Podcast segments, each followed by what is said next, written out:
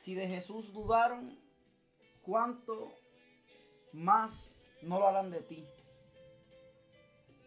Y esto es un mensaje, esto es un mensaje de confrontación para la vida de muchos aquellos que, que de momento piensan que el enemigo, que las pruebas, que, que todo el mundo le tiene el dedo puesto, que todo el mundo lo señala. Eh, yo, quiero, yo quiero hacerte entender a través de la palabra, mi alma te adora Jesús, de que nosotros no somos los únicos señalados, de que nosotros no somos los únicos, eh, los cuales a veces hacemos algo de buena intención y recibimos eh, lo peor quizás de las personas. Y vamos a demostrarlo bíblicamente. Vamos a demostrarle este punto bíblicamente. Mi, mi alma te adora, Jesús. Quiero que vayan a sus Biblias, los que vayan a, ¿verdad? Los que vayan a conectarse conmigo aquí, los que estén conmigo. Busquen en sus Biblias el libro de Lucas, capítulo 7, versículo 18. Lucas, capítulo 7, versículo 18. Y el que esté allá, yo quiero que escriba un fuerte amén en los comentarios. Eh, la palabra de Dios se lee en nombre del Padre, del Hijo y en la comunión del Espíritu Santo. Y dice la palabra de Dios. Lucas 7, versículo 18, y vamos a estar leyendo hasta el 22. Dice, los discípulos de Juan le dieron las nuevas de todas estas cosas. Y llamó Juan a dos de sus discípulos y los envió a Jesús para preguntarle, ¿eres tú el que había de venir o esperamos a otro? Cuando pues los hombres vinieron a él, dijeron, Juan el Bautista nos ha enviado a ti para preguntarte, ¿eres tú el que había de venir o esperamos a otro? En esa misma hora sanó a muchos enfermos y plagas y de espíritus malos y a muchos ciegos les dio la vista. Y respondiendo Jesús, les dijo, id, haced saber a Juan lo que habéis visto y oído. Los ciegos ven, los cojos andan, los leprosos son limpiados, los sordos oyen, los muertos son resucitados, y a los pobres es anunciado el Evangelio. Gracias Padre por tu palabra. Una palabra que confronta, una palabra que edifica, una palabra que da vida a nuestro sediento corazón. Hermano que me escuchas en esta noche, estamos en Lucas 7, versículo 18. Tenemos por tema, si de Jesús dudaron, ¿cuánto más no lo harán de ti? Si de Jesús dudaron, ¿cuánto más no lo harán de mí? Mi alma te adora, Jesús. Oye, yo vengo a hablar con aquellas personas que de momento se atribulan o se sienten mal cuando son señalados, que viven en una baja autoestima tan fuerte que a veces están llenos de palabra de Dios, pero las circunstancias, la baja autoestima es mucho más fuerte que la palabra, el efecto de la palabra en sus corazones. No porque la palabra no tenga poder, sino porque nosotros muchas veces le relevamos el poder a Satanás y a sus mentiras. Alguien tiene que entender en esta noche que Lucas nos habla de que en un momento de desesperación para Juan el Bautista, y escuche bien, Juan el Bautista, para los que no sepan, Juan el Bautista fue un profeta. Y no fue cualquier profeta. Juan el Bautista fue este hombre que profetizó de la venida del Mesías, de ese que iba a bautizar en fuego y en espíritu. Y cuando Juan el Bautista en una ocasión estaba predicando acerca de Jesús, estaba bautizando a sus discípulos, estaba bautizando a todos los que se acercaban allí en el río Jordán. Mi alma te adora Jesús. Jesús se le aparece y Jesús se acerca. Y Juan el Bautista dice estas palabras, he aquí el Cordero. Porque yo los bautizaré con agua, pero después de mí vendrá uno que los bautizará en fuego y espíritu. Mi alma te adora Jesús. He aquí el Cordero que quita el pecado. usted tiene que entender que antes de Jesucristo, en el antiguo pacto, en el antiguo testamento, antes de Jesucristo, cuando alguien pecaba, se hacía un holocausto. Un holocausto era una ofrenda, era la muerte de un animal, un sacrificio de un animal, para que Dios no perdonara el pecado, para que Dios cubriera el pecado. La sangre de ese animal cubría el pecado. La sangre de ese corderito cubría el pecado. Escuche bien lo que le digo. La sangre de ese corderito cubría el pecado. Es como si le pusieras una manta al pecado. Pero el pecado seguía ahí. Aunque Dios de alguna manera lo perdonaba. Pero cuando Jesús llega, o sea, estamos hablando de Jesús, el Hijo de Dios, el Cordero Inmolado. Jesús viene siendo el Cordero Inmolado. ¿Por qué? Porque Jesús y su sangre tenía un poder muy diferente a un simple holocausto que era lo que se ofrendaba en el Antiguo Testamento. En el Nuevo Testamento nosotros tenemos a Jesucristo de Nazaret, mi hermano, Hijo de Dios, el cual vino a este mundo a morir por usted y por mí, el cual vino a este mundo a derramar su sangre para que esa, esa sangre no solamente quitar, cubriera el pecado, sino que lo desapareciera por completo. Mi alma te adora, Jesús. Alguien tiene que entender en esta noche que ese mismo Jesús en un momento de debilidad de Juan el Bautista, ya yo le dije que Juan el Bautista fue un profeta, el cual profetizó. Y no fue cualquier profeta, ¿por qué? Porque Juan el Bautista no solamente profetizó de Jesús, sino que Juan el Bautista conoció a Jesús. Juan el Bautista tocó a Jesús, abrazó a Jesús, mi alma te adora Jesús. Y cualquiera de los profetas antes de Juan el Bautista, ninguno de ellos tuvo ese privilegio. Alguien tiene que llevarse esta palabra en esta noche. Alguien tiene que entender lo que el Espíritu está hablando a la iglesia y a los amigos que me escuchan. Alguien tiene que entender que Juan el Bautista en un momento es encarcelado. Y en un momento de debilidad, porque Juan el Bautista, sí, era un gran profeta. Juan el Bautista, su mensaje era el del arrepentimiento. Él preparaba las almas, él preparaba las vidas para la venida de Jesús. Pero Juan el Bautista era humano como usted y como yo. Juan el Bautista era humano como usted y como yo. Juan el Bautista, usted tiene que entender que Juan el Bautista era de carne y hueso como usted y como yo lo somos. Y, el, y por más que estuviera lleno de palabras, por más que conoció a Jesús, por más que bautizó a Jesús, porque eso fue otro de los privilegios que tuvo. Mi alma te adora Jesús. Él vio cuando él bautiza a Jesús en las aguas y cuando sale Jesús, se oyó una voz del cielo que decía, este es mi hijo con el cual tengo complacencia. Y descendió la paloma del que representaba el Espíritu Santo, se le posó a Jesús y Juan el Bautista fue testigo de eso. No estamos hablando de cualquiera, hermano. No estamos hablando de cualquier hombre. Juan el Bautista fue un gran profeta. Juan el Bautista fue un, gran hombre de Dios. Y Juan el Bautista en Lucas 7, 18, se encontraba en la cárcel, encarcelado. En otras palabras, a Juan el Bautista le llegó el día malo. ¿Cuál es el día malo? Le llegó el día de su prueba, le llegó el día de la aflicción. Mi alma te adora, Jesús. Y Juan el Bautista se encontraba en, este, en esta posición en que cuando, después de que había visto la gloria de Dios, después de que había obrado tanto para Dios, después de que había bautizado a Jesús, después de que había predicado de Jesús, después de que lo tocó, lo pudo abrazar, le pudo estar con él, compartir, hablaron, hoy se encontraba en la cárcel. Y Jesús no estaba ahí para verlo. Jesús no estaba en la cárcel con él. Jesús estaba en otro lado. Porque había un ministerio que cumplir. Entonces yo estoy seguro que a Juan el Bautista le pasó lo mismo que nos pasa a nosotros cuando estamos en la aflicción. Que vino el enemigo, el entrometido. Vino, se metió a esa cárcel y se metió a su mente. Y mientras estaba ahí Juan el Bautista afligido, el enemigo aprovechó y habló a su mente y le dijo, ah, pero ¿y dónde está Jesús ahora? ¿Dónde está Jesús ahora? Te abandonó. Después de que lo bautizaste, después de que hiciste tantas cosas por él, te abandonó. Hermano, esto no, dice, esto no lo dice la Biblia, pero yo me estoy imaginando, yo me estoy viviendo la, película de cómo habrá sido ese momento de Juan el Bautista en la cárcel.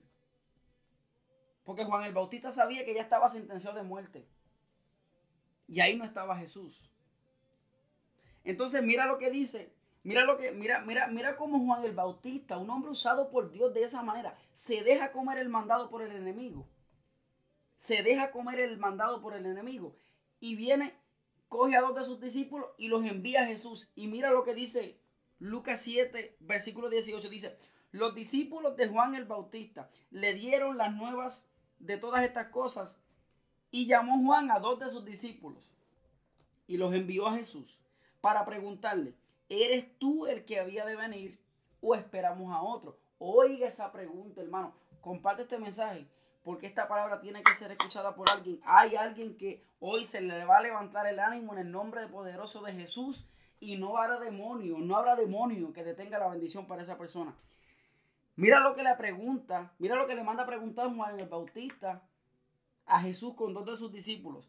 ¿Eres tú el que había de venir o esperamos a otro? Alguien tiene que entender en esta noche que si Juan el Bautista dudó de Jesús por un momento, ¿cuánto más no van a dudar de usted y de mí? Mi alma te adora, Jesús. Alguien tiene que entender que por más usado que seas por Dios, alguien tiene que entender que por más bautizado que estés, que por más, mire, que haya descendido el fuego con todos los ángeles del cielo, hasta y haya sentido esa gloria y esa presencia de Dios, alguien tiene que entender que no va a llegar, no va a faltar el día en que te señalen, en que sea señalado. Mi alma te adora Jesús. Alguien tiene que entender que por más que obres bien por una persona, esa misma persona en una semana después puede estar hablando mal de ti. Alguien tiene que entenderlo porque es que Dios, porque Jesús no estuvo exento de eso. Y Jesús era Dios y Juan el Bautista lo sabía en su corazón.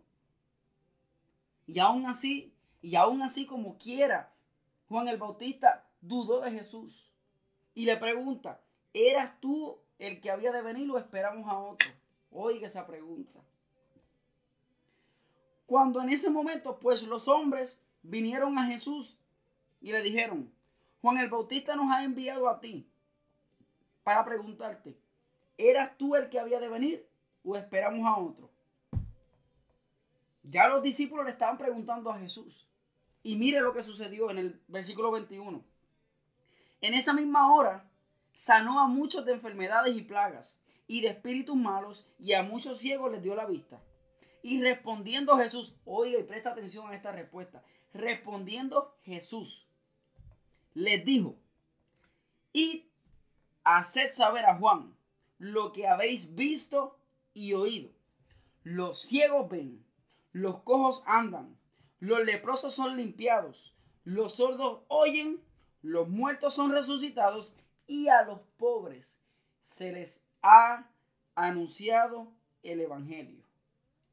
Mi alma te adora, Jesús. Alguien tiene que entender en esta noche que cuando a Jesús le estaban atacando con esta pregunta, una pregunta que para cualquiera de nosotros podría ser un jaque mate. Mire cómo Jesús contesta, mira qué sabiduría de parte del Hijo de Dios.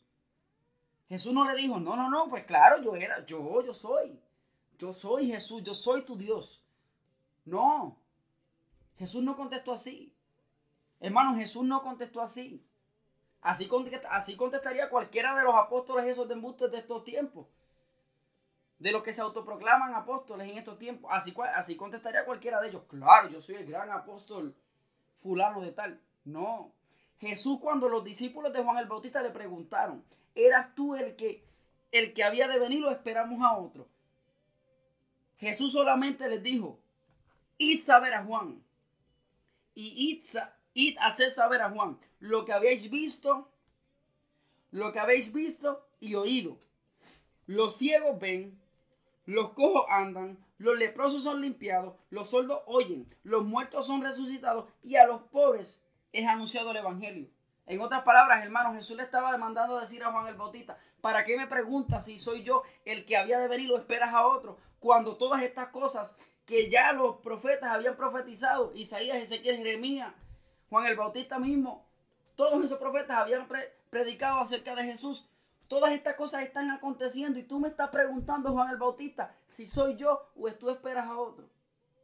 Mi alma te adora, Jesús. Alguien tiene que entender en esta noche que si de esa manera dudaron de Jesús, de usted también van a dudar y peor. Porque por lo menos Jesús hacía milagros. Muchas veces nosotros no hacemos nada sin, sin el poder de Dios. Porque por ahí hay un dicho que dice, con Dios todo, sin Dios nada. Dios sin nosotros sigue siendo Dios, pero nosotros sin Dios no somos nada. Es la realidad, hermano. Es la realidad. Jesús, en otras palabras, le estaba diciendo: A mí no me preguntes que si soy yo, que si vienes a esperar a otro, que si tú simplemente ve con tus ojos, oye con tus oídos las maravillas que están ocurriendo a tu alrededor y contéstate tú mismo la pregunta. Mi alma te adora, Jesús. Alguien tiene que entender que Jesús fue señalado. Alguien tiene que entender que Jesús fue burlado. O por lo menos intentaron burlarse porque Jesús nunca se dejó. Alguien tiene que entender que a Jesús le trataron de poner boicots, le trataron de, lo trataron de acorralar. Bueno, en un momento, hermano, usted debe saber, le preguntan en, tono de burla, en tono como que de confrontación, le preguntan, oye Jesús, ¿y qué tú piensas de pagar impuestos? Deberíamos nosotros, ¿verdad? No pagarles impuestos a, al imperio de Roma. ¿Y Jesús qué contestó? No, porque ellos esperaban que Jesús les dijera, no, no, no, no, yo soy Jesús y yo digo que no paguen más impuestos, negativo. Jesús no vino aquí a, a, abolir la ley. Él no vino a pasarle por encima la ley terrenal. Él vino a simplemente hacer que nosotros respetemos la ley terrenal y establecer la ley, la, ley celestial. Mi alma te adora, Jesús. ¿Y qué le contestó Jesús? ¿De quién es la cara que está en la moneda? Y le dijeron, ah, no, pues de, César. Ah, pues entonces, dale a César lo que es César, pero no te olvides de darle a Dios lo que es Dios. Entonces, ese, ese, es el problema de muchos de nosotros en, este, en, esta, en estos tiempos. Que le queremos dar a César lo que le toca y más de lo que le toca, pero nos, se nos olvidamos de lo que le toca a Dios. Queremos quedar bien con César, pero de Dios nos olvidamos. Muchas veces tenemos cinco pesos y los queremos gastar, mira, en un raspa y raspa, porque quizá me puedo ganar 10 mil. Pero cuando voy a la iglesia que me invitan, que nunca he ido, pero veo que están ofrendando, mira que hasta con un pesito, una peseta, tengo cinco pesos en el bolsillo y no los doy porque, ah, no, porque estos son los de gasolina. Mi alma te adora, Jesús. A alguien Dios está hablando en esta noche. Usted recoge esta palabra y llévesela con usted en su corazón. Si Jesús fue señalado, hermano, ¿cuánto más usted y yo no seremos señalados? No hay break. Aquí no hay break para intermedios.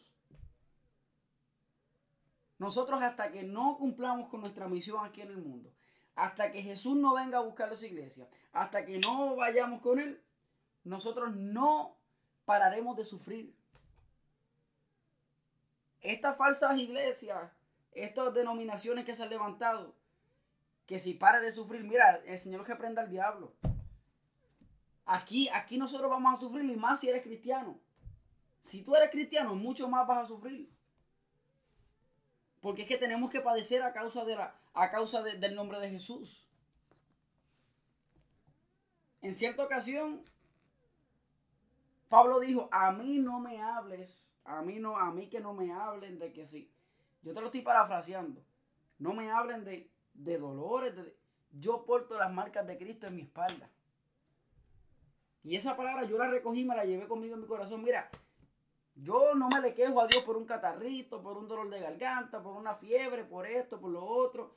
Mi familia tuvo un accidente hace tres semanas. Yo no me le quejo a Dios por el accidente de mi familia. Yo glorifico a Dios.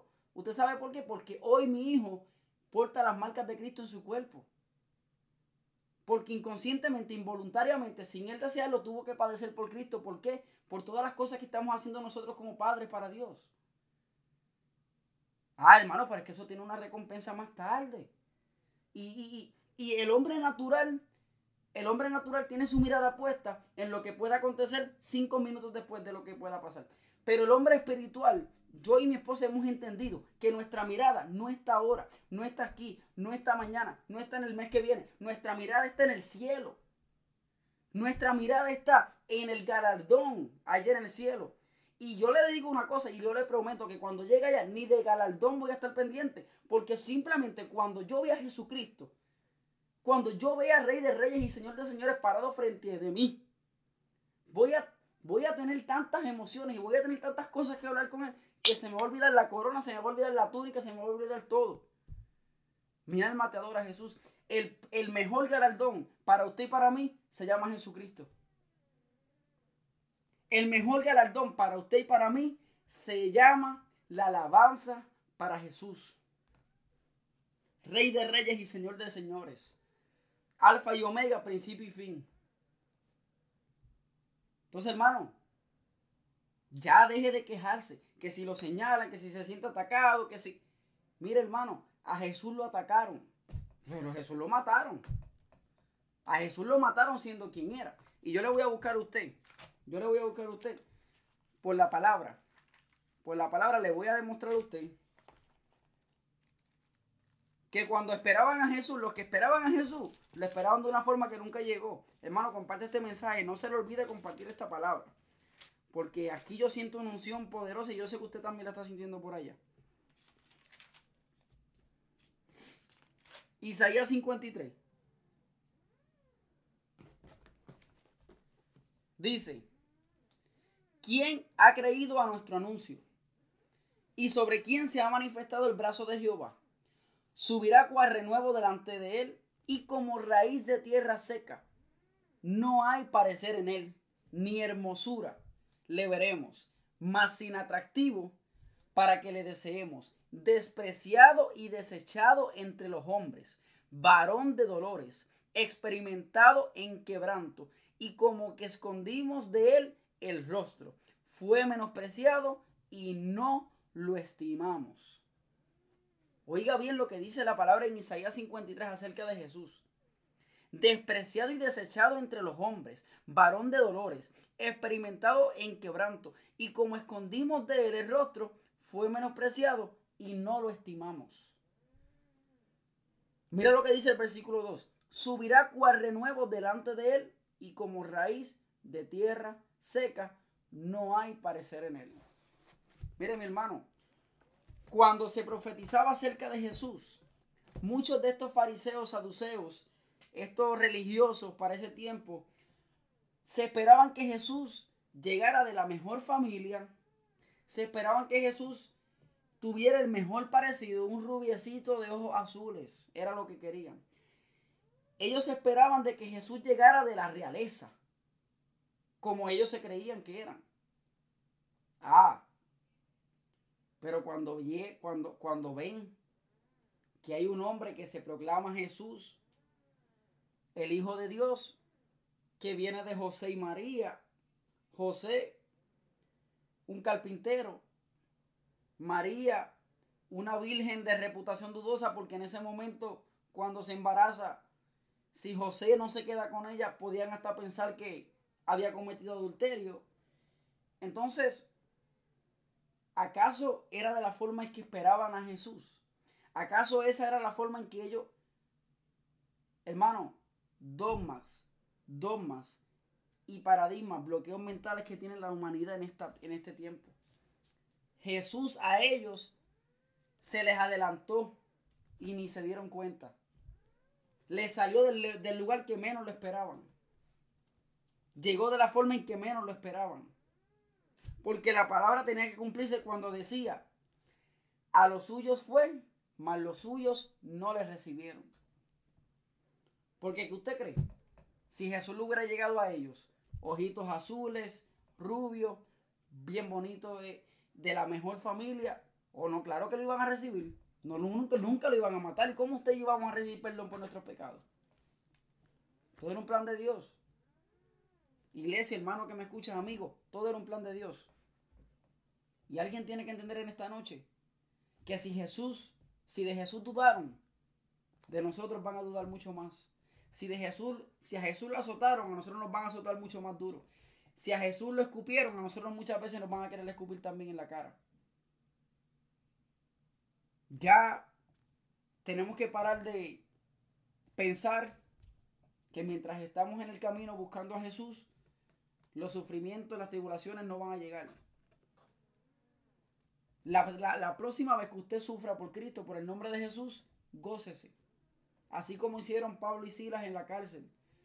Cuando a la medianoche estaban encarcelados y mira, estaban ahí atados de manos y pies y comenzaron a adorar y alabar y la cárcel se estremeció por completo y las cadenas se rompieron, las celdas se abrieron, se formó un caos dentro de esa cárcel y allí estaban ellos adorando a Dios. Ellos no estaban llorando, ellos no estaban quejándose, ellos estaban adorando, alabando a Dios. Ah, entonces tengo que entender que hay poder en la alabanza. Tenemos que entender en esta noche, alguien tiene que entender que en medio de mi tribulación, mi mejor medicina es adorar al rey. Porque mientras yo adoro, se rompen las cadenas. Mientras yo adoro, se abre la cárcel espiritual en donde mi alma está encerrada. Mi alma te adora, Jesús. Espero que este mensaje haya sido de bendición. Como siempre, cada domingo, martes y jueves estamos a las 7 de la noche. Eh, cada vez que lo hago en live, obviamente hay una discrepancia entre la hora en Puerto Rico y Tennessee, pero no se olvide de ir a YouTube, a la página de Evangelista Edwin González. Ahí se encuentran los otros mensajes eh, de las demás personas del ministerio. Eh, de verdad, gracias por la. Gracias por su. ¿Verdad? Por, por estar siempre en cada mensaje. Gracias por su apoyo. Eh, quiero anunciarles, ¿verdad? Que próximamente voy a tener unos. Unas, voy a dar unas clases de Apocalipsis. Y unas clases de. Que, que tendrán por título. ¿Para qué necesito ser salvado? Porque yo entiendo que mucha gente a veces llega a los pies de Cristo, pero no entienden el por qué necesitan estar en Cristo, el por qué necesitan la salvación. Y Dios ha puesto una carga en mi corazón de cual tengo que enseñar sobre eso y sobre el Apocalipsis. Van a ser como dos tipos de series diferentes. Solamente eh, desde ahora voy a querer, ¿verdad? Necesitar saber si alguien está interesado usted comente, me escribe y yo voy a preparar esas clases con mucho amor eh, y las voy a poner en YouTube. Allí se van a encontrar para todo el que se quiera beneficiar de verdad de la palabra y de, de cada clase. Así que voy a orar para dar por terminado este mensaje. Eh, gracias a todos los que se conectaron, ¿verdad? Espero que comparte este mensaje. Tengo cuatro ahora mismo. Dios me los bendiga mucho, grandemente compartan este mensaje eh, y vamos a orar para que nosotros nos desconectamos de esta transmisión, pero la presencia de Dios se va con nosotros. Padre, gracias por este mensaje que tú has puesto, Señor Jesús, en mis labios, en mi corazón, mi Dios, que sin duda tenemos claro, Padre, que viene de ti. Señor Jesús, necesitamos más de ti. Anhelamos más de tu presencia, Padre. Por eso yo te pido que ahí donde está cada uno de los que me escuchan, mi Dios, ellos puedan sentir en tu corazón esos ríos de agua viva, Padre. En su cuerpo, en su interior, ríos de agua viva para ellos, Padre. Que su corazón sienta, Padre, tu abrazo. Señor Jesús, tu presencia, mi Dios. Padre, nos desconectamos de esta transmisión, pero no de tu presencia. Tu presencia se va con nosotros, Padre. Yo te pido, Señor Jesús, que seas tú contestando las peticiones de los que me están escuchando en el nombre poderoso de Jesús, mi Dios. Padre, que todo aquel que tenga dolencias, enfermedades, tú lo sanes por el poder de tu palabra, Padre. Que todo aquel que sienta, Padre, que está cautivo todavía, preso, Señor Jesús, de la cara del enemigo, sea reprendida, Señor, toda obra y trampa del maligno en su vida, en el nombre de Jesús, y sea libre por el poder de tu palabra, mi Dios. Padre, gracias por este pequeño remanente que cada día se conectan, Señor Jesús, para escuchar tu palabra, mi Dios. Padre, bendícelos, Padre, Señor Jesús, a través de tu poder. Bendícelos, mi Dios. Dales paz a sus corazones, mi Dios. Cuídalos y protégelos, Padre. Contesta cada una de las peticiones de su corazón. Padre, te damos gloria y te damos honra por esta hermosa palabra que has traído en esta noche. Te alabamos y te bendecimos. Gracias Padre, gracias Hijo y gracias Espíritu Santo. Que Dios me los bendiga mucho en esta noche y será hasta el martes próximo a las 7 de, a las 7 de la noche. Dios los bendiga.